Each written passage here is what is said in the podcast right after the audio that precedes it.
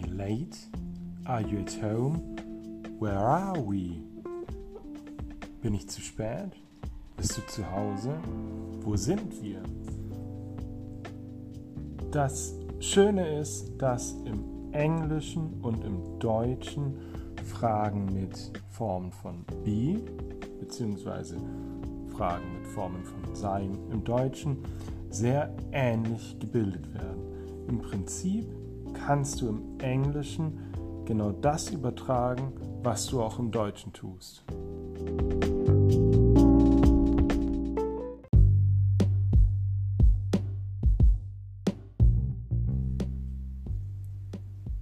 Du bist zu Hause. You are at home.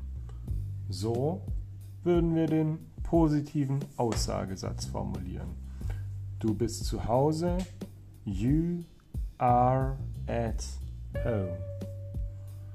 Wenn wir jetzt daraus eine Frage formulieren wollen, wenn wir uns nicht sicher sind, ob du denn zu Hause bist, dann würden wir das Verb, also die Form von sein, in dem Fall bist, an den Satz Anfang stellen.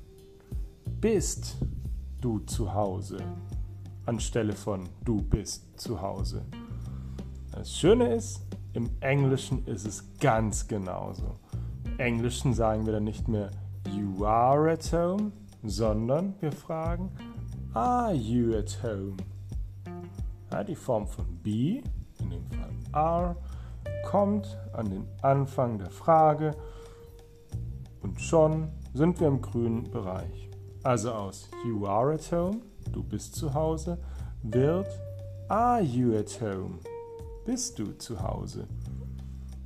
Gleiches bei I am late, ich bin zu spät. Daraus wird Am I too late? Bin ich zu spät? Ja, die Form von be, im Deutschen äh, bin bzw. sein, an den Anfang der Frage, dann das Subjekt und dann den Rest der Frage.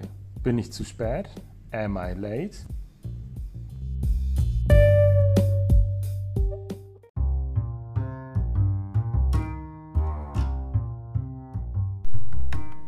Wer sich gut mit Fragen auskennt, wird, wird sich jetzt denken, hm, da fehlt doch noch etwas. Denn das, was wir jetzt gemacht haben, waren einfach nur Ja- oder Nein-Fragen. Oder auf Englisch Yes-No Questions. Am I late? Bin ich zu spät? Yes, I am. No, I'm not. Ja, das bin ich. Nein, das bin ich nicht. Are you at home? Seid ihr zu Hause? Yes, you are. Ja, das seid ihr. No, no, you aren't. Nein, das seid ihr nicht. Also Fragen, auf die wir einfach mit Ja oder Nein antworten können. Es gibt Arten von Fragen, da ist es nicht möglich und das sind die Fragen mit Fragewörtern. Im Deutschen sagen wir dazu ja auch W-Wörter. Im Englischen beginnen sie häufig auch mit WH, also mit W und H. Zum Beispiel Who is Holly? Wer ist Holly? Where are Fluff and Honey? Wo sind Fluff and Honey? What is under the bed? Was ist unter dem Bett?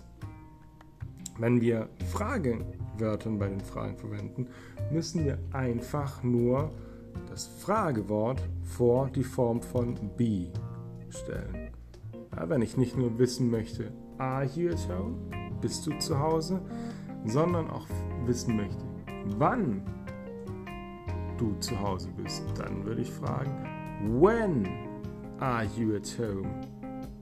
Anstelle von are you at home? Im Deutschen verhält es sich genauso. Bist du zu Hause? Wann bist du zu Hause?